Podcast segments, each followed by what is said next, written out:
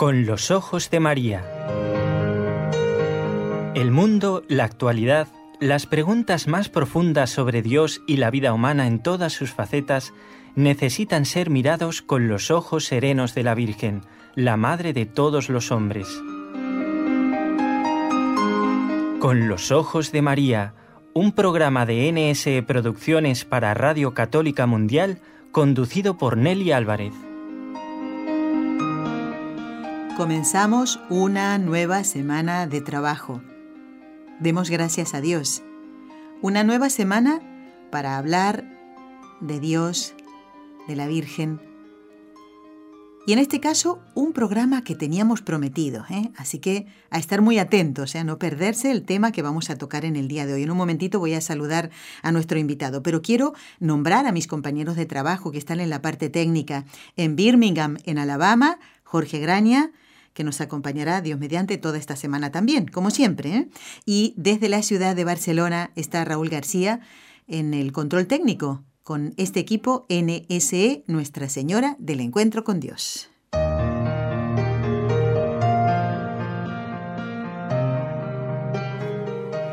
Bueno, y les decía que estuvieran muy atentos porque es un programa en el que vamos a tocar un tema que, en el que habíamos comprometido a nuestro invitado de hoy. A mí me encanta cuando podemos cumplir las promesas que hacemos. Y me encanta darle las gracias y decirle muy buenas tardes, ¿eh? porque él está en Valencia, al doctor Jorge Manuel Rodríguez Almenar. Bienvenido, doctor. ¿Cómo se encuentra? Pues estupendamente bien hallado. bueno, el doctor Rodríguez Almenar eh, ha nacido en Valencia y justamente en la universidad de esta ciudad tan importante realizó los estudios de licenciatura y los cursos de doctorado en la Facultad de Derecho. Es doctor en Historia del Arte. Ya tocaremos algún tema que tenga que ver con su, ¿eh? con su título, con su nombramiento de doctor. Es profesor universitario del Departamento de Derecho Civil de la Universidad de Valencia y nosotros habíamos anunciado en el último programa eh, que bueno, la función que realiza él y que tiene mucho que ver con el tema que vamos a tocar en el día de hoy es el presidente del Centro Español de Sindonología. Y tiene ya una experiencia eh, se puede decir que se sabe de memoria muchas cosas porque ha dado más de 1800 conferencias sobre la sábana santa, sobre el sudario de Oviedo, del tema al que vamos a hablar hoy, sobre el Santo Grial. Pero, ¿verdad, doctor, que siempre se van sumando, podríamos decir, eh, mm, no sé, como ítems nuevos de cada uno de estos temas, estas reliquias eh, claro, de las que usted habla? ¿Mm? Claro, claro, cuando uno está al tanto, pues va encontrando nuevas, nuevos descubrimientos, siempre se van recogiendo datos que se suman a los anteriores y bueno, todo, todo encaja muy bien. sí, es así, muy bien. Y hoy, doctor, yo no sé si usted lo sabía, hoy tendríamos que haber hablado de la sábana santa. ¿Sabe por qué? Porque hoy la iglesia celebra a aquel soldado que luego se convierte, que la tradición mm, nos ha hecho llegar hasta ahora el nombre de Longinos, aquel que le clava la lanza a Jesús. Claro, de ahí viene el nombre. Longinos es de, de, lanza. Es una, realmente es un nombre que es eh, o sea, la tradición católica la tomó como si fuera un nombre propio, pero en realidad es el que lleva la lanza, o sea que eh, no, no, ah. sabemos su nombre exactamente, pero nos da igual. Claro, da igual, da igual. Bueno, el tema es que él está cerca del Señor, el Señor ya, eh, bueno, tocó su corazón y, hoy lo, lo, veneramos como santo. Claro, claro que sí. Pero hoy vamos a tocar el tema del sudario de Oviedo, que nos quedó pendiente de aquellas charlas que ya venimos llevando regularmente con el doctor Rodríguez Almenar.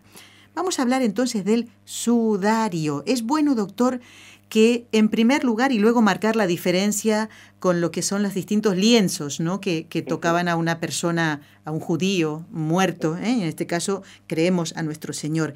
¿El Nuevo Testamento nos habla del sudario?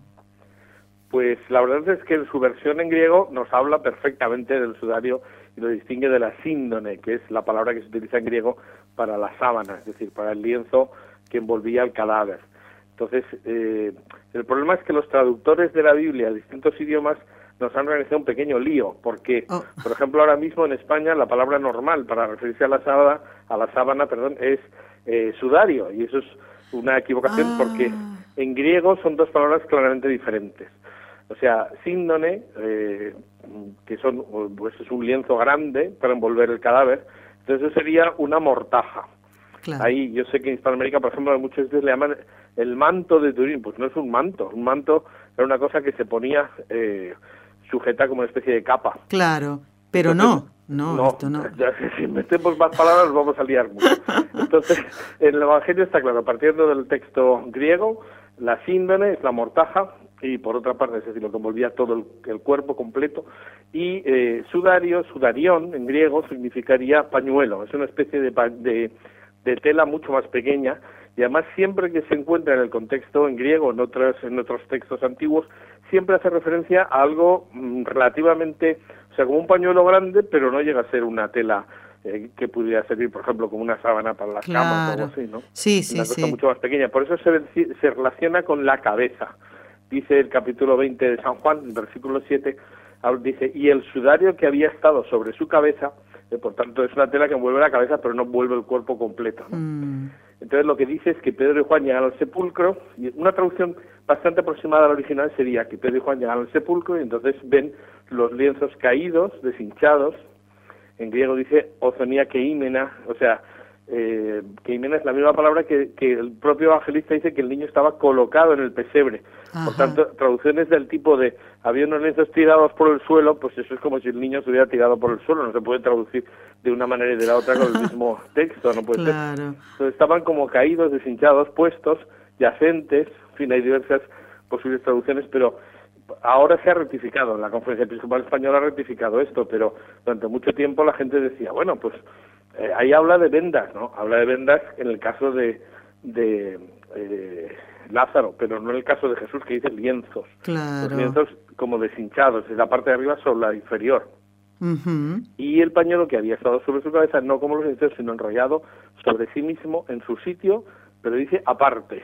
Es una cosa que no se termina de entender y por eso pues los exégetas han intentado explicarlo sin saber a qué se estaban refiriendo. Creo que nosotros tenemos la clave.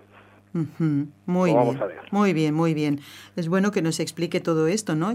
Y además que utilicemos, como se trata de aprender cada vez más, ¿no? Sobre cosas de nuestra fe, de utilizar los términos correctos, doctor. Si usted ha dicho que se suele decir el manto de Turín, no es correcto, ¿eh? Sino una capa pluvial, por supuesto, es un manto porque me lo estoy poniendo sobre, sobre las espaldas, ¿verdad? Y en este caso la, la síndone, ¿eh? Eh, este, este lienzo que cubría todo el cuerpo, bueno, de ahí viene el nombre, y de ahí viene el nombre de la institución que usted preside, el Centro Español de Sindonología, pero igualmente no se limita al estudio solo de la síndone, sino que es muy bonito, ¿no? Todo, porque por eso estamos hablando hoy del sudario de Oviedo, ¿eh? Claro. Así que eh, Es que hace ya años, el año 94, nos dimos cuenta de que a la gente que, le que que le interesa la síndone, eh, pues realmente lo que le interesa es Jesús de Nazaret. Eso es. Porque eso no hay que perderlo de vista. No se trata de, a veces cuando la gente me dice, ay, a mí me interesan también los misterios. No, no, vamos a ver. Nosotros estudiamos en realidad a Jesús de Nazaret a través de los objetos que nos hablen de él. Por eso si un objeto eh, puede ser una reliquia, nos interesa en la medida que nos puede dar información sobre Jesús. Exactamente. Entonces esto te libera muchísimo de, de gente que, que, lo que quiere es el misterio, ¿no? Ah, esto es una cosa que no se puede explicar. Bueno, hay gente que nos escribe diciendo cosas curiosísimas, como que ha encontrado la cara de Cristo en un jamón o una mancha de... Sí, sí, hay gente para todo. que Una señora que, no sé, que encontró una mancha sobre su mesita de noche que le recordaba mucho a la, a la cabeza de Jesús. ¿Y ustedes qué pueden decir de esto? Digo, pues nada en absoluto, porque nosotros nos dedicamos a Jesús de Nazaret y a sus reliquias. Claro, claro. No es una cosa en fin, que también tiene que tener un factor subjetivo, ¿no? intentamos ser objetivos. Hace muy bien, doctor, porque muchas veces andamos detrás de novedades y ni hablar de las apariciones de la Virgen, por ejemplo. Yo puedo decir que en mi cuarto hay algo que se parece a la Virgen y resulta que es una mancha de humedad. Eh, me explico lo que quiero decir, ¿no? andamos detrás de novedades y, y, no nos fijamos en el mensaje que, por ejemplo, la Virgen nos trae en Fátima, ahora que estamos celebrando el centenario. El mensaje de Jesús, ¿eh? de que lo imitemos, de que seamos como Él. Mm, bueno, yo es lo importante, exactamente. Y de esto, justamente, eh, doctor, el, el, invitarlo a que hoy habláramos mm, del sudario de Oviedo también es esto. Me parece estupendo que nos aclare, ¿no? Que nos acerque a la figura de nuestro Señor. No podemos dejar de hablar de cómo enterraban los, eh, los judíos a, las personas, ¿no? Entonces, en este caso, ¿cuándo se empleaba el, sudario, eso que iba sobre la cabeza. ¿En qué momento, cuándo se le colocaba? Y pensando en nuestro Señor, bueno, pues esto para ver, hacer un poquito como una cronología, ¿verdad? De, de, la utilización de la síndone. Primero fue el sudario. Explíquenos un poquito esto, doctor. Sí. Bueno, yo quería aclarar que sudario es una expresión que hace referencia a pañuelo. Por tanto, un pañuelo se puede utilizar de distintas maneras, como un mm. pañuelo grande, ¿no? Pero se puede utilizar de distintas maneras. El nombre le viene de una tela que recoge el sudor y podría llamarse, por ejemplo, sudario a esa especie de tela que llevan, muchos orientales colgados del cuello, que yo creo que es el origen de las estolas de los sacerdotes, y eh, bueno, y a veces cubrían la cabeza con él, en fin, es decir, era una, especie de, de, pañuelo, pues eso, para que servía para distintas cosas. Pero eh, si se trataba de cubrir la cabeza de un ajusticiado, como en el caso de Jesús, que tenía deformado el rostro, desde el punto de vista, tanto desde el punto de vista religioso como desde el punto de vista material, pues era necesario cubrir la cabeza, hacer una especie de capucha en torno a la cabeza por dos motivos. Primero, desde el punto de vista religioso, porque en la teología de los judíos, pues una persona era imagen de Dios. Entonces, cuando una persona tenía el rostro deformado, era casi una blasfemia, porque el hombre no podía estar con un rostro pues eh, herido, hinchado, deformado. que asustara, que asustara en realidad. sí. Exactamente. Y luego, desde el punto de vista práctico, cuando se trataba, por ejemplo, de una persona que estaba colgando de la cruz, pues lo normal era cubrir el rostro, sobre todo la nariz y la boca, para evitar que al mover el cadáver, al bajarlo de la cruz, pues los líquidos del, del encharcamiento pulmonar cayeran sobre la persona que está manipulando el cadáver. Que eso era un síntoma de impureza absoluta para para un judío pues eh, mancharse con, con la sangre de otro es una cosa horrible. Sí, sí, sí. Entonces, pues esos dos sentidos. O sea, que se coloca, en el momento en que hay que bajar, hay que mover el cuerpo, eh, era necesario tapar la cabeza ¿no? y sujetarlo lo mejor posible para que no se moviera ese lienzo mientras se realizaba la manipulación del cadáver. Y luego, pues en el caso de que hubiera un enterramiento, pues había diversas formas de enterrar. Sabemos de, de Lázaro lo vendan, vendan el cuerpo y mantienen un sudario, pero Lázaro había muerto de forma natural, por tanto no necesitaba tener el pañuelo para, para evitar la deformación de rostro, sino simplemente para cubrir esa parte.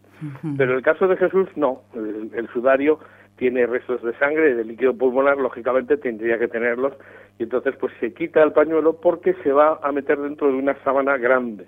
Es decir, la sábana de Turín es la sábana de Cristo, como parece, pues está claro que se habría colocado la mitad de la sábana sobre la losa funeraria, el cuerpo encima, y luego cubriendo desde la cabeza a los pies con la otra mitad del lienzo alargado. Claro. Así que no hacía falta mantener el pañuelo con sangre dentro, ¿no? O sea, por eso probablemente lo, lo dejan fuera, pero en el mismo sitio, es decir, por eso está, por eso dice eh, enrollado sobre sí mismo, es decir, ahora veremos cómo, es decir, en forma de capucha, pero en su sitio, es decir, el, el, lugar donde estaba el cuerpo, pero aparte, es decir, no dentro de la sábana. Comprendido, claro, claro que sí. Eso es lo que parece indicar. sí, sí, sí, sí. ¿Y cómo, cómo lo, lo enganchaban a la cabeza? ¿Le ponían en el cuello alguna cuerda? Pues esto es una de las cosas curiosas en nuestros estudios sobre el sudario de Oviedo, que nosotros le hemos llamado así para distinguirlo precisamente porque por mucha gente tiene entonces que hay dos sudarios, ¿cuál es el auténtico? No, no, no, sudario de Oviedo es complementario de la síndrome. Claro. Pues eh, nosotros le llamamos sudario de Oviedo y sí se ha ido conociendo cada vez más. Pues eh, al estudiar el sudario hemos visto que tenía una serie de agujeritos dobles en determinados lugares. Y estos agujeritos dobles, en algunos de ellos se veían restos de hilvanes, es decir, ah hilo. Entonces, por tanto, eh, son, fue cosido a las zonas de, de la cabellera, los laterales, la zona de la nuca, que forma una especie de coleta, porque claro, coges una, un pelo que tiene sangre y entonces al, al, apretarlo pues se hace una especie de coleta. Esto es una cosa curiosa porque se explica perfectamente por qué tiene el pelo, por qué tiene la cabellera, cómo se ve en la síndrome. El sudario da la clave de por qué parece que tenga una coleta, que la gente decía, se ha dicho pues que se ha hecho todo tipo de locuraciones, que si era un mm. voto, que si los nazaríes se dejaban el pelo largo y entonces se lo sujetaban como si fuera una trenza. No hay nada de eso. Simplemente es que en esa zona coincide que se cose el sudario, empezando por la, por la nuca, entonces se envuelve la cabeza y primero de una manera y luego de otra, ¿no? Qué interesante, ¿eh? Pero, pero los agujeritos de los cosidos se han encontrado se han encontrado los hilos. Y hay cosas curiosas como que, por ejemplo, que así como el pañuelo, es decir, el sudario es de una tela típica del Imperio Romano, que es eh, con una torsión en Z, es decir, cuando se forman los hilos, pues se pueden torcer, digamos, en una dirección, eh, como si fuera un tornillo, para como si se arrosca o se, se desenrosca, ¿no? Entonces se puede hacer las, las fibras se pueden formar en el hilo o de una manera o de la otra. Entonces, mientras que en el Imperio Romano predominaba la torsión en Z, eh, en Israel se utilizaba la torsión en S, que es justo en la dirección contraria. Entonces, eh, curiosamente, hemos visto que los hilvanes, así como la tela es una tela común que podía utilizarse en cualquier parte del imperio, los hilvanes con los que se cose al pelo tienen torsión en S, es decir, típica torsión de la zona de Israel. Fíjese. Lo cual es un detalle muy curioso que coincide con lo que sabemos. Sí, sí, sí, qué interesante. Bueno, pues supongo yo que no son estos los únicos estudios o investigaciones que se han hecho sobre el Santo Sudario, así que yo invito a todos los oyentes a hacer una pausa pequeñita y a no perderse lo que sigue del programa, ¿eh? porque seguimos con el doctor Rodríguez Almenar después de esta pausa.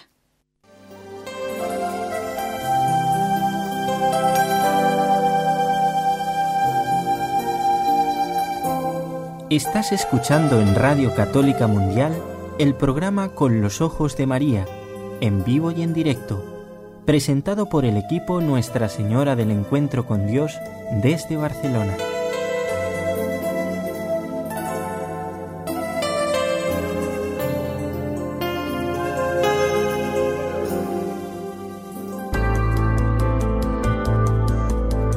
¿Quieres escribirnos ahora mismo? Puedes hacerlo al siguiente correo electrónico con los ojos de María arroba nsradio.com.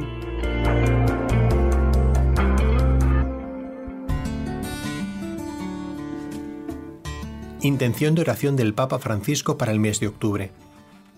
Por el mundo del trabajo, para que a todos les sean asegurados el respeto y la protección de sus derechos, y se dé a los desempleados la oportunidad de contribuir a la construcción del bien común.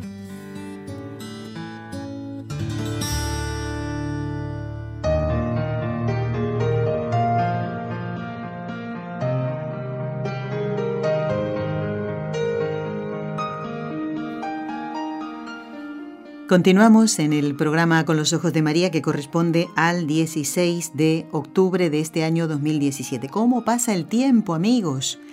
Un día como hoy, hace un año exactamente, estábamos con Raúl en Roma, ¿eh? en la canonización de San Manuel González, de San José Sánchez del Río, del Santo Cura Brochero, eh, a ver de quién más, ah, de Santa Isabel de la Trinidad y de a ver, creo que era, ah, dos santos más y tal, y bueno, siete canonizaciones, una realmente una ceremonia preciosa. Eh, y bueno, no podemos dejar de recordar ¿no? cuando la iglesia nos pone a alguien como ejemplo. Y un ejemplo de amor a Dios fue sin duda Santa Margarita María de Alacoque, esta santa salesa del siglo XVII que hoy celebra la iglesia. Y fíjense en coincidencia, ¿eh? con el día de, Longinos, de San Longinos, ¿eh?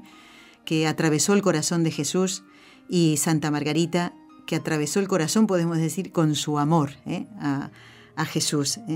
esta monja mm, entregada totalmente al amor, al amor, al Señor y mm, que murió muy joven, tenía unos 44 años más o menos. ¿no?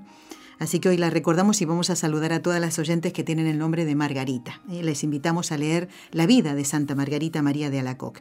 Y hoy estamos en comunicación con el doctor Jorge Manuel Rodríguez Almenar, que está en Valencia, Valencia de España, hablando del sudario de Oviedo.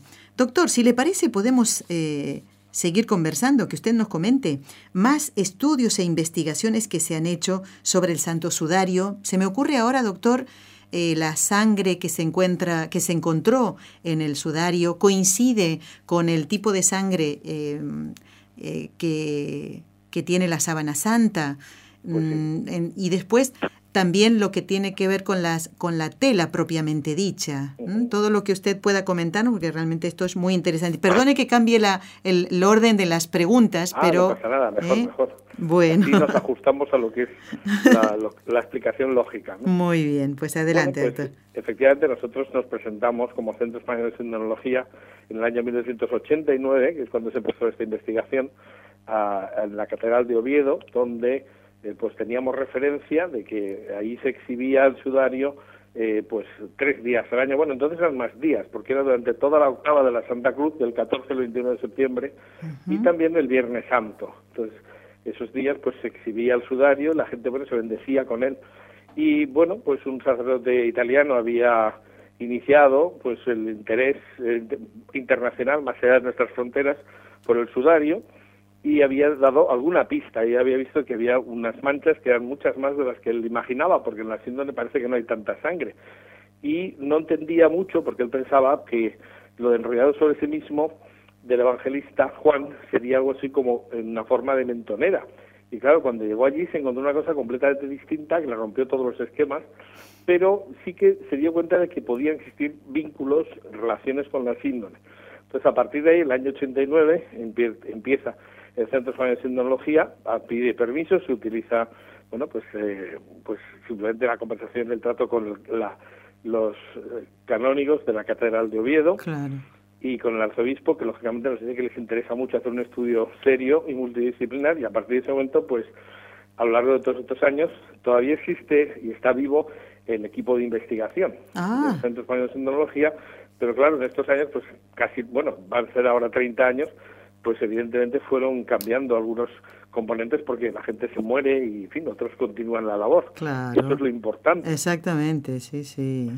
Y bueno, pues eh, claro, han intervenido pues desde personas que se han dedicado a hacer estudios geométricos de las manchas, eh, pues por supuesto eh, especialistas de medicina forense, eh, bueno, pero de todo, ¿no? Es decir, escultores para pasar a tres dimensiones las cosas que necesitábamos conocer.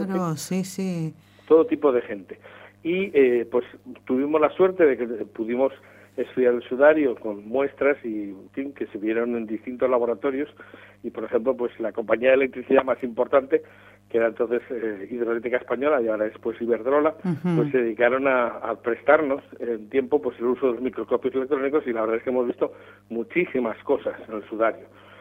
Eh, así, hallazgos importantes, pues hombre, cosas que tengan que ver con el caso de Cristo, que son las que más nos interesan, que son las que nos indican que puede ser realmente el sudario de Cristo, pues hemos encontrado de todo, desde, eh, bueno, pues mm, tierra, que tiene unas coincidencias incluso en la colocación del sitio con la sábana santa, por ejemplo, en la zona de la punta de la nariz, que hemos identificado en el sudario, y unas marcas que los forenses identificaron como los agujeros nasales y los labios superior e inferior, pues, eh, pues ahí se encuentra tierra como en la, como en la síndrome de Turín, y tiene unas características muy parecidas. También se ha encontrado, pues, por supuesto, mirra, aloe, se han encontrado ah. mm, restos de los ungüentos que se utilizaban en enterramientos, ya hablamos, creo, una de las veces de que intervine yo aquí, pues, de, de que además hay algunos ungüentos que son característicos de los que se usaban para los entierros de los reyes. Entonces yo tengo, no sé, me, me ronda en la cabeza que es muy importante tener la idea de que Jesús no era un indigente que se dedicaba, yo qué sé, a predicar sin ningún fundamento. Jesús es una persona de clase media que tenía una profesión, que por tanto no era un cualquiera, una persona que deja todo eso precisamente desde el punto de vista humano para dedicarse a su labor fundamental, que era la predicación. Pero mm, pues hasta de eso se puede sacar una, una enseñanza porque realmente Jesús durante los 30 años estuvo trabajando, lo que nos dijo, lo que nos dejó claro es que el trabajo humano es muy importante, también es fuente de santificación, porque si no, no hubiera, entre comillas, perdido el tiempo. Exactamente, doctor. Entonces Jesús llega y, bueno, pues es tomado como el Mesías por, por sus seguidores más próximos. Y hay gente importante de la sociedad judía que le siguen en el hecho de que Jesús fuera enterrado por José de Mateo y Nicodemo, que eran dos personajes importantes de la sociedad judía del tiempo, pues nos indica que algunas personas lo habían tomado muy en serio y consideraban que era eh, no terminaron de entender lo del que fuera un Mesías espiritual, pero por lo menos desde el punto de vista de las profecías, pues era un descendiente del hijo de, David, por tanto, hijo de David, y lo entierran con una sábana muy buena, como se ve en la sábana de Turín, y utilizando tanto en el caso de la sábana como en el sudario ungüentos que no solamente se colocaban sobre el cadáver, sino también incluso sobre la sangre de las telas para que se conservara y ah. efectivamente eh, pues hace un entierro digno de un rey. ¿Eh? La tela era la propia del, del, traje del sumo sacerdote de Jerusalén. Comprendido, sí. Y además utilizan, pues ya digo, ungüentos de primera clase. Eso lo hemos encontrado en el sudario y en la síndone. Y lo que es muy importante, en la síndone están, no lo hemos visto nosotros, pero están. Y incluso hay algo que es realmente muy emocionante y es que eh, eso se puede contrastar por el hecho de que se pueden ver glóbulos rojos. Los glóbulos rojos duran muy poco, se destruyen en muy poco tiempo. Sin embargo, en el sudario tenemos fotografías de microscopios del microscopio electrónico con unos glóbulos perfectamente conservados, que es algo realmente sorprendente, porque sabemos que es una sangre muy antigua y sin embargo, pues están ahí muy bien conservados. Es sangre del grupo AB, que es la misma de la síndrome y la de algún milagro eucarístico que está constatado, pues efectivamente son sangre AB, que es AB, que es el receptor universal. Todo el mundo piensa, pues tendría que ser el donante universal. Bueno, pues no, es el receptor universal. Ah, entendido, ya. Porque el grupo AB, pues permite eh, que se hagan transfusiones de sangre de todos los grupos sanguíneos. ¿no? Esto es una cosa un poco simbólica y podría ser cualquier otro, no hay ninguna necesidad de que tuviera ese grupo sanguíneo, pero bueno, también es bonito pensar eso. sí, sí. Y bueno, pues a partir de ahí, pues sobre todo lo que es importante es que la, la morfología de las manchas de sangre, porque después de muchos años hemos podido a partir del momento en que se identificó la zona donde la tela había tocado la punta de la nariz, los ojos de la nariz y los labios, pues a partir de ahí se puede reconstruir la colocación. Es lástima que esto no sea una televisión, porque entonces lo veríamos muy bien. Ay, sí. Pero bueno, Según día me invitan. Por supuesto, doctor, como usted quiera, cuando quiera, ya sabe que aquí ¿eh? tenemos también nuestra televisora y sería estupendo que pudiera venir a dar una conferencia aquí en nuestros estudios, aquí en Barcelona. Está oficialmente invitado y para nosotros sería realmente eh, un placer poder recibirlo aquí, doctor. ¿eh? Tómelo en serio, ¿eh? Sí, sí. 16 de octubre, acuérdese. vale, vale. Bueno, pues lo cierto es que a partir de ese momento en el momento en que empezamos a identificar elementos de la morfología de un, de un cráneo, de una cabeza, pues nos damos cuenta de que esto está colocado de tres maneras. O sea, he empezado antes decir, diciéndolo, pero eh, pues dijéramos que imaginemos pues una tela que tiene unos 83 por 53 centímetros más o menos. Sí. Entonces se coloca, pues es como casi como si fuera un cuadro en horizontal, ¿no? Es decir, un cuadro de los que utilizan se utilizan para decoración más o menos un tamaño, pues, bueno, entonces se coge una esquina, se cose a la, a la parte de arriba de la cabeza, porque que eso es lógico, porque si yo quiero envolver una cabeza de una persona que está en vertical, porque claro, esto se tiene que realizar en la cruz todavía, pues se cose una esquina, se va a dar la vuelta completa a la cabeza y queda hacer como una capucha. Pero hay un problema que coincide con lo que nos dice el sudario, y es que tiene los brazos hacia arriba y la cabeza caída hacia la derecha. Ah, ya. Entonces, eh, lógicamente está hundida entre los, entre eh, prácticamente apoyándose en el brazo, en el brazo derecho.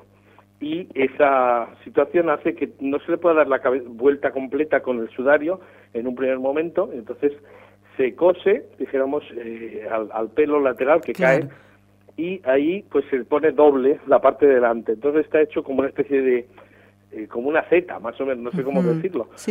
se coloca el sudario doble por la parte del rostro y simple por la parte de atrás, dejando un hueco.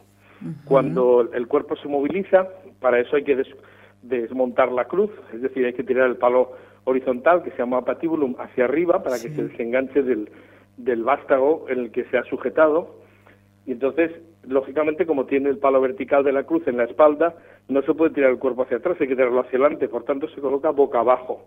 Ah, y teniendo en cuenta que el, la, pues, eh, se dio una pequeña montañita, porque el, el Calvario tampoco era una cosa inmensa de, de tamaño, ¿no? En algunas películas parece que Jesús vaya con la cruz y suba al Everest o algo así, ¿no?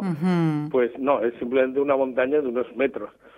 Eh, si no, no tendría sentido que colocaran un letrero, no se vería. Si estuviera la gente en el camino, estuviera muy lejos, no, leería. Entonces es una pequeña altura, no es, no es una altura enorme. Entonces, lógicamente, cuando se coloca, se desmonta la cruz, el cuerpo tiene que tirarse hacia adelante. Y entonces, el líquido que ha estado goteando desde la nariz hacia abajo, manchando las barbas y la zona de la boca, pues sube, al estar en la punta de la nariz más alta que la frente, sube un chorrito que eh, resbala por, por la nariz propiamente y llega a la, a, la, a la frente. y, eso nos encaja perfectamente con la posición de la cabeza que está sigue inclinada hacia el, hacia el brazo derecho. Derecho, sí, sí. Entonces eso coincide perfectamente. Claro, esto, ya digo, describirlo no es fácil, pero... Pero ha hecho un esfuerzo. valió la pena, valió la pena el esfuerzo, ¿eh? Bueno, pues podemos saber incluso el tiempo que tardan en hacerse las manchas sin que se fundan una, una salida de sangre con otra, el líquido cuando pasa un tiempo se seca parcialmente, claro. hace una frontera. Entonces todo eso está estudiado. Sabemos que estuvo pues con la cabeza, mm, digamos, eh, sujeta eh, con estos silvanes, estando todavía colgado de la cruz unos 15 minutos.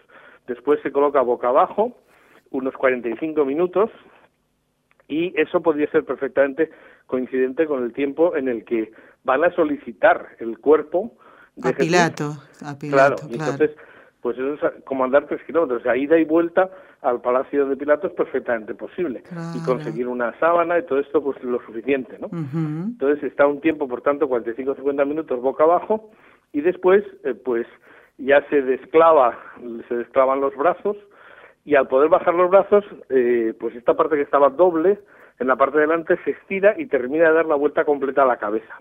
Entonces queda como fuera una capucha y se sujeta con un nudo. Ese mm. nudo lo hemos encontrado en, el, en las arrugas del sudario, están todavía las marcas que se producen cuando se deshace el nudo y lo que es más sorprendente es que encontramos, después de eso, encontramos a un escritor que es Nonos de Panópolis, que escribe en el siglo V desde Egipto diciendo que había, eh, cuando Pedro y Juan entraron al sepulcro, había estaba el cuerpo con el rostro en el sudario, o sea, cubierta la cabeza con un sudario, y dice con un nudo en la parte de atrás de la cabellera. Eso es ah. sorprendente porque el Evangelio no lo dice, y no sabemos qué fuente utilizan Nonos de Panópolis, pero en el siglo V, pues por lo menos había una tradición oral que decía que el sudario estaba anudado. Claro, ya, sí, sí, eso es Un, eso es un... Eso para nosotros fue importantísimo porque no lo buscamos a ver, es decir, apareció después en un texto y dijimos, y qué curioso, ¿no? Porque esto justo es lo que nosotros habíamos visto, ¿no? Entonces, a partir de ahí, eh, bueno, pues lo que se hace es que ya estando cubierta totalmente, circularmente toda la cabeza, se lleva al lugar del sepulcro y entonces se rompen los silvanes de la parte que sujeta el pelo, se tira del nudo hacia arriba y entonces queda como una capucha con la tela enrollada sobre sí misma, pero no como una mentonera, sino como una capucha. Y por eso tuvo que dejarse al lado del cuerpo pero fuera de la sábana, si no es imposible que se viera desde la puerta. Entendido, doctor, sí. Eh, estoy pensando en, en, la corona de espinas que le pusieron a Jesús. ¿Eso también eh, queda em, como marcado en el sudario? Hay, solo se ven manchas eh, que efectivamente corresponden con las que habrían producido los espinos, son heridas punzantes, se sabe que son heridas que han sangrado estando todavía vivo porque han coagulado. Eh, la sangre post-mortem no, no coagula, pero la sangre eh, de una herida estando vivo coagula. Eso precisamente por eso se puede distinguir el tipo de sangre que es en cada sitio. ¿no? Entonces hay heridas punzantes, como pinchitos, en la zona de la nuca, que coinciden perfectamente con la, la misma posición que la sábana. Pero hay que tener en cuenta que, claro, hay cosas que aparentemente tendrían que estar, y no y parece que hay una contradicción y sin embargo los forenses nos dicen no es que está como tenía que estar. O sea Jesús no no debía llevar la corona de espinas puesta en la cruz se la habían quitado para volverlo a vestir y entonces va hacia la cruz pues vestido de nuevo porque lo habían desnudado completamente para azotarlo. Entonces cuando llega al lugar del calvario pues eh, le colocan o sea le quitan de nuevo las vestiduras y entonces lo crucifican. Entonces eh, ¿por qué se ven solo manchadas de sangre en las las de la nuca, las, heridas punzantes de la nuca, pues porque para respirar él tiene que tirar la cabeza hacia atrás y entonces se reabren esas heridas que estarían ya cerradas, pues se vuelven a abrir precisamente porque golpea la nuca con la cruz. Sí, sí, sí, sí. Y entonces esas vuelven a sangrar. Entonces hemos calculado que ese tipo de sangre con la separación eh, de las partes más sólidas del suero de la sangre, pues indica que esa, esas heridas estaban abiertas pues eh, todavía en el momento de la muerte y que esa sangre que queda en el pelo mancha todavía el sudario. Las que están en el resto de la cabeza no. No, sí, sí, sí. Entonces, claro, la pregunta es, bueno, entonces, ¿por qué en la síndone se ven heridas y se ven manchas de las coronas de espinas de nuevo. De nuevo, exactamente, claro. Bueno, pues los forenses nos dicen, porque el cuerpo, en el momento de morir, no está frío. Eh, en esa muerte, que es una muerte haciendo ejercicio físico, colgando de la cruz en unas condiciones horribles. Atroces, claro. Atroces, mucho más de lo que nos imaginemos. ¿eh? Yo leí un, un estudio de un de una persona que era catedrático de fisiología de la Universidad de Navarra y es espeluznante. Entonces, el cuerpo estaba como a más de 40 grados de temperatura cuando muere y entonces se produce como una exudación del cadáver. Entonces, eso reblandece las manchas de sangre y las, y las, las, las costras de sangre que estaban eh, secas, dijéramos, cuando se coloca en la sábana y entonces sigue, sigue ese proceso que es una especie de rehidratación de la sangre, no, no estando todavía marcadas en el sudario, cuando se coloca el sudario, después sí que manchan la síndrome. Por tanto, hay, hay manchas que coinciden y otras que digamos que reaparecen de nuevo cuando se produce el entierro definitivo. Pero las que coinciden, pues las que estaban en el sudario y en la síndrome, pues sí que son coincidentes. ¿no? Y es, eso es muy interesante porque prácticamente descarta la posibilidad de que sea otra persona. Claro, la misma persona, nuestro Señor, ¿no? Que se entregó totalmente para nuestra salvación. Eso tiene que ser el, el, el fin ¿eh? de, de, estas entrevistas y también de conocer estas reliquias ¿eh? que creemos por nuestra fe, que no estamos obligados a creer, ¿eh? pero que creemos por nuestra fe, que, que en este caso el sudario que se encuentra en Oviedo envolvió la cabeza de nuestro Señor. Y mm, bueno, si ustedes ya desean hacer alguna llamada telefónica, pueden hacerlo para conversar con el doctor Rodríguez Almenar y hacerle alguna pregunta. ¿eh? Mientras tanto, la que sigue preguntando soy yo. ¿eh?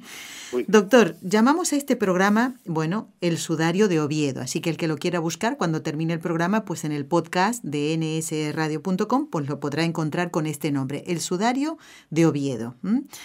Eh, sabemos que actualmente está en esta ciudad, en Asturias, pero siempre ha estado allí ¿Cómo llegó hasta allí? Porque estamos hablando de Tierra Santa y de pronto nos encontramos en España, en Asturias. Claro, efectivamente. Bueno, pues eh, lo que nos dicen los documentos, que no solamente están en España, sino que están también eh, pues entre Francia, Bélgica y algunos otros sitios, eh, precisamente que recogen pues una tradición de peregrinos que llevaban de un sitio a otro las noticias de lo que iban viendo. Pues Oviedo está en el camino de Santiago. El camino de Santiago era un camino que hacían los peregrinos de toda Europa que recorrían pues prácticamente, ya digo, pues desde desde más allá de Bélgica, Holanda y todo eso, mucha gente venía andando y recorría pues los caminos romanos, los más antiguos, y eh, teniendo en cuenta que la península ibérica, donde está España y Portugal, pues estaba completamente llena de musulmanes que habían tomado la península, pues quedaba solamente una pequeña franja en la parte en la parte superior de la península, por donde los peregrinos iban a visitar las eh, bueno las reliquias de Santiago de Compostela. Santiago pues era eh, el patrón de España, estaba precisamente enterrado en Galicia. Bueno, pues un poquito antes se encontraban Oviedo y Oviedo es la cuna de la reconquista de lo que luego después va a ser el reino de Castilla. Eh, hay un grupo de cristianos que con la invasión musulmana se van hacia el norte de la península, unos se quedan en las montañas de Asturias y otros en la parte de lo que luego fue el reino de Aragón, pues se, se colocan en los Pirineos. Y esos son dos focos que hacen que se reconquiste toda la península. Entonces, ¿qué es lo que se llevan los cristianos al norte? Pues lo que es más importante. Entonces se llevan una serie de cosas, entre ellas el sudario que, bueno, ya queda en Oviedo y ahí está. ¿Y de dónde venía? Pues venía de Toledo. ¿Y por qué ah. venía de Toledo? Pues porque eh, antes de la invasión musulmana era la capital de la España visigoda, que era toda la península, prácticamente. Y ese, ese sudario había estado eh, legitimando la monarquía española, la monarquía de los visigodos que era una monarquía, los visigodos eran bárbaros. ¿eh? A la caída del Imperio Romano, pues los bárbaros habían tomado prácticamente toda Europa y habían hecho reinos fraccionados, ¿no? lo que antes era todo el imperio.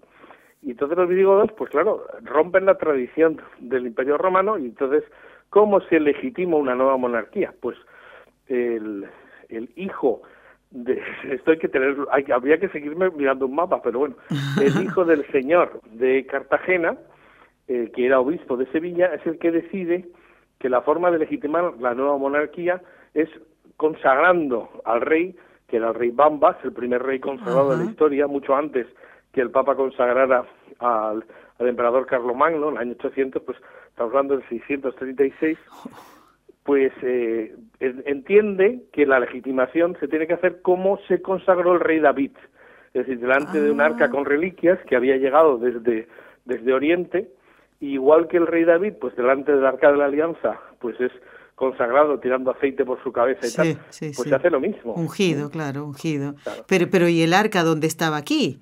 Ahí estamos. Entonces, ahora mismo hay la última arca es la que está en la Cámara Santa de la Catedral de Oviedo. Antes había estado en Toledo, no sabemos dónde, pero lo, lo imaginamos, mandada por el obispo de Sevilla, que a su vez su familia era de Cartagena. Y Cartagena es el puerto al que llegan un arca con reliquias, la más importante del sudario, que cruza desde la otra parte del Mediterráneo. Y es como consecuencia de la invasión de los persas. Los persas en el año 614 después de Cristo, lógicamente, pues eh, destruyen Jerusalén y arrasan toda la zona cristiana de, de Tierra Santa. Entonces unos cristianos cogen eh, reliquias importantes, eh, y digo, entre ellas pensamos que el sudario que se menciona, y eh, pues lo que hacen es ponerlo a salvo llevándolo al otro lado del Mediterráneo, o sea, al finisterre, al fin de la tierra. Sí, sí.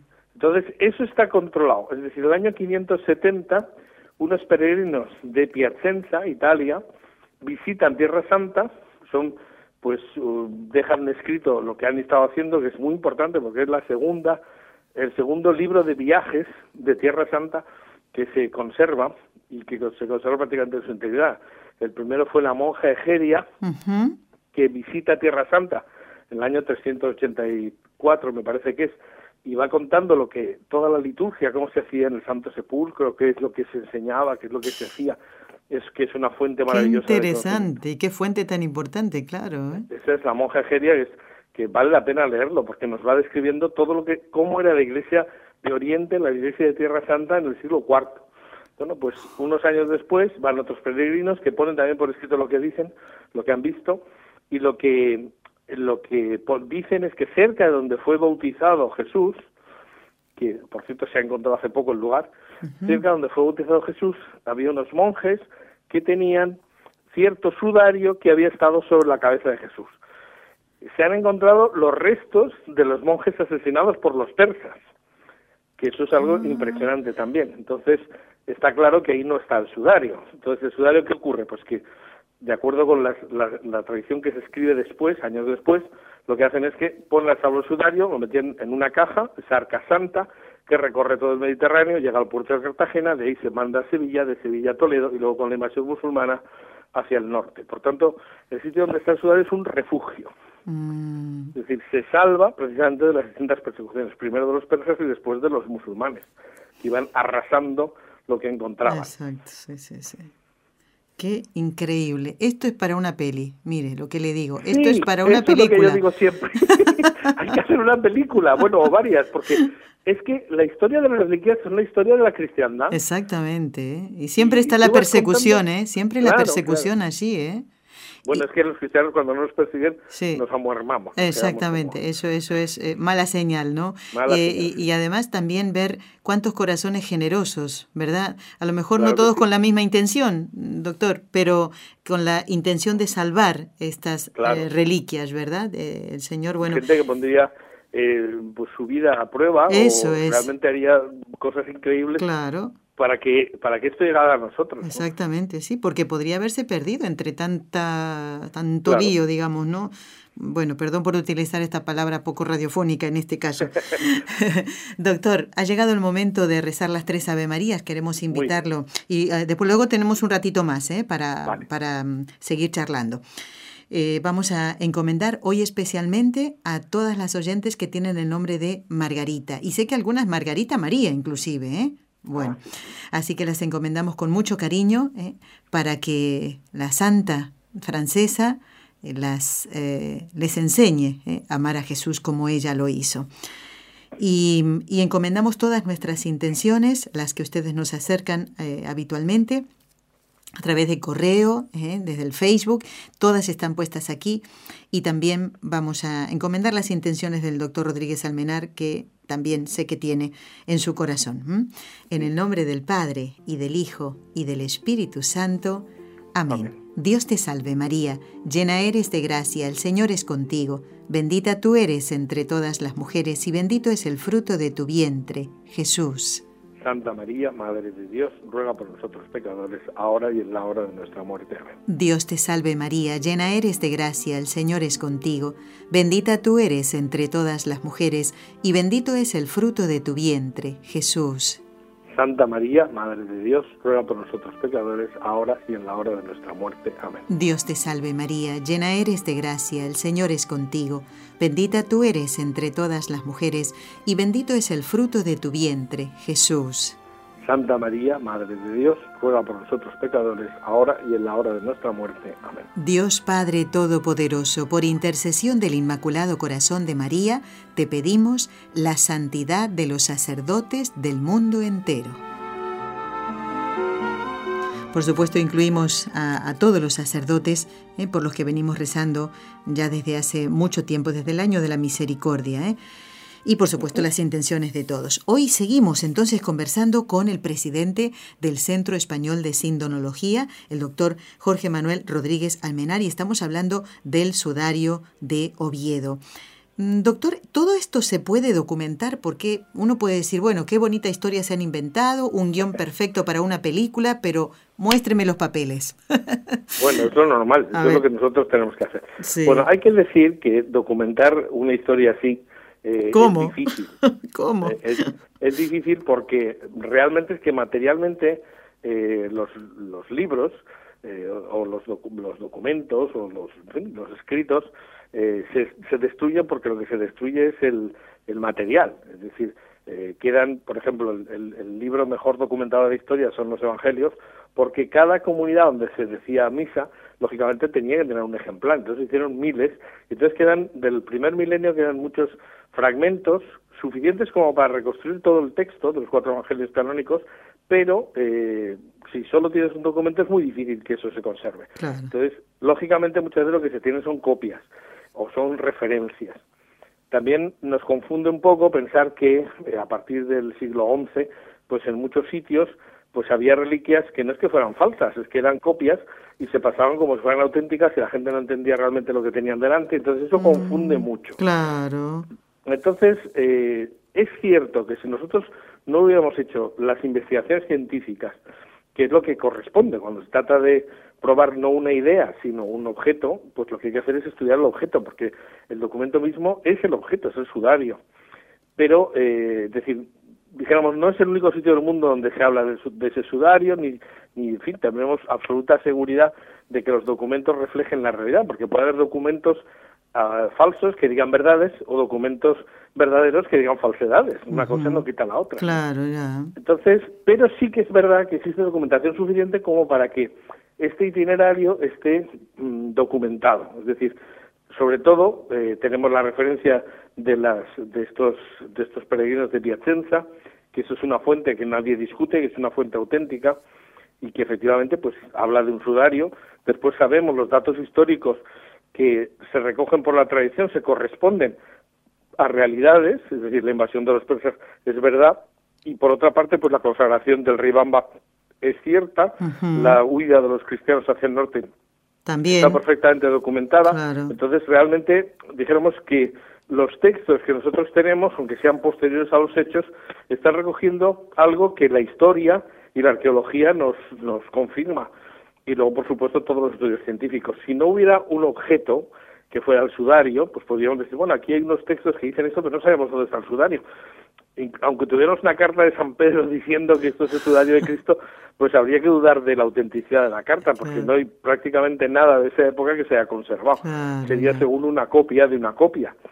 Pero en fin, el hecho de que eh, además los documentos no solamente estén en Oviedo, es decir, no se trata de un obispo que se inventa una historia, para darle importancia a su diócesis, sino que peregrinos de todo el mundo, conocido en aquel momento, claro, de América todavía no venía gente. Pues ahora sí, ¿eh? Ahora, sí. De América, qué bueno. Bueno, yo acompañé un grupo de mexicanos que fueron a ver el sudario y además conseguí que se lo enseñaran, porque normalmente solo se ve en esos tres días al año ahora, y, bueno, pues en fin, tenían un poco de enchufe por mi parte y consiguieron ver el sudario. Qué bueno, qué agradecidos se habrán ido eh, los... Pues sí, porque luego no me lo han dejado hacer más veces. ¿eh? Ah, no. Yo creo que tenía una carta, la jugué y se acabó. Ay, Dios mío. Bueno, doctor, ya nos queda poquito tiempo, pero eh, usted ha hablado de que se bendecía con el sudario. Em, ¿Puede recordarnos actualmente en la Catedral de Oviedo, donde está el sudario, eh, ¿cuáles son esos días en que se bendice con el sudario? ¿Cuál es, cuál es el culto que, se realiza? Ahora, ahora ya no se bendice, porque antes el sudario estaba, antes de que nosotros llegáramos, estaba simplemente sujetado con, con clavos a un marco de madera, pero y tenía pues una capa de terciopelo muy bonita y tal, pero realmente cuando llegabas allí podías tocar el sudario. Yo soy ah. de las últimas personas que lo besó antes de que dijéramos que se ve absolutamente inaceptable. pues yo dije, ah. bueno, si esto es auténtico, yo tengo la oportunidad de oro.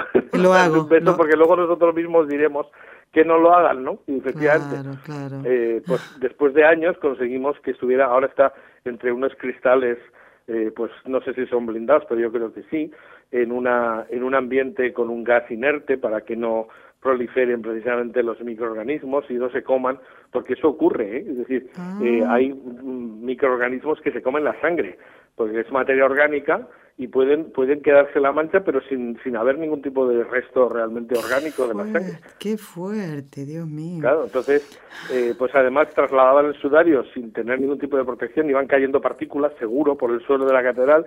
Claro, en fin, tampoco uno es consciente de eso hasta que no lo estudia en la caja de madera donde se guardaba el sudario había un montón de partículas en el suelo, tierra, eh, en fin, un montón de datos que se estaban desperdiciando ahí y que iban cayendo. Entonces, por fin conseguimos que se colocara dentro de un espacio cerrado y hermético. Y ahora, pues, eh, como esto pesa más porque ya son cristales pesados, pues simplemente se expone, se hace una ostensión como en Turín, se pone y se descubre el sudario, la gente pasa por delante y lo ve.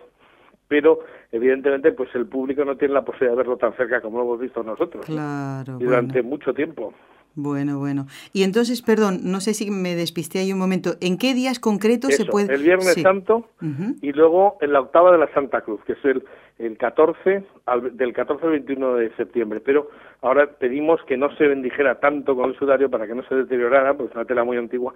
Entonces, lógicamente, pues ahora es el 14 y el 21 de septiembre, no entre el 14 y el 21 de septiembre. Entendí. Entonces, Viernes Santo, sí. claro, ¿qué ocurre? Pues que el Viernes Santo no se puede celebrar fiesta, que tendría que ser en Oviedo, y el 14 de septiembre, que es la Santa Cruz, pues tampoco mucho, pero eh, el 21 de septiembre, que es el final de la octava, que se considera pues que es el final del jubileo de, las de la perdonanza y tal, pues entonces sí que hay una gran fiesta, hasta el punto de que la gente cree que el, el patrón de Oviedo es San Mateo, que se celebra el 21 de septiembre, pero no lo es. Ah. Simplemente es que es la fiesta porque finaliza el tiempo de, de, ganar el perdón precisamente por visitar el sudario. Qué bueno, qué bueno.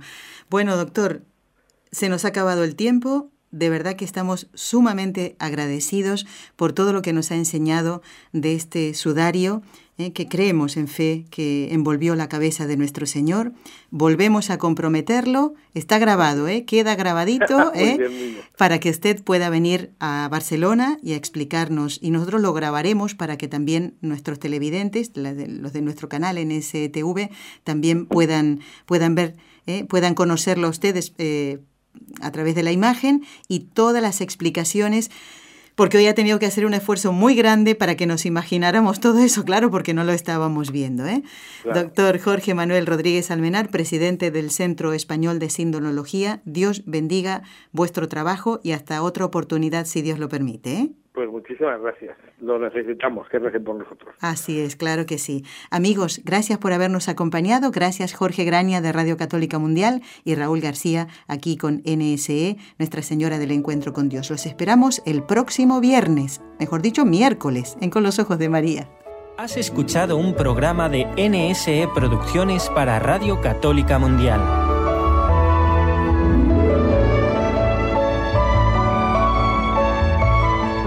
¿Quieres conocernos? Escríbenos al correo electrónico con los ojos de María arroba nsradio.com.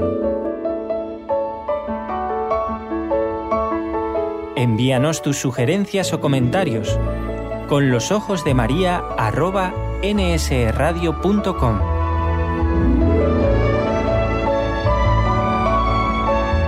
Te esperamos.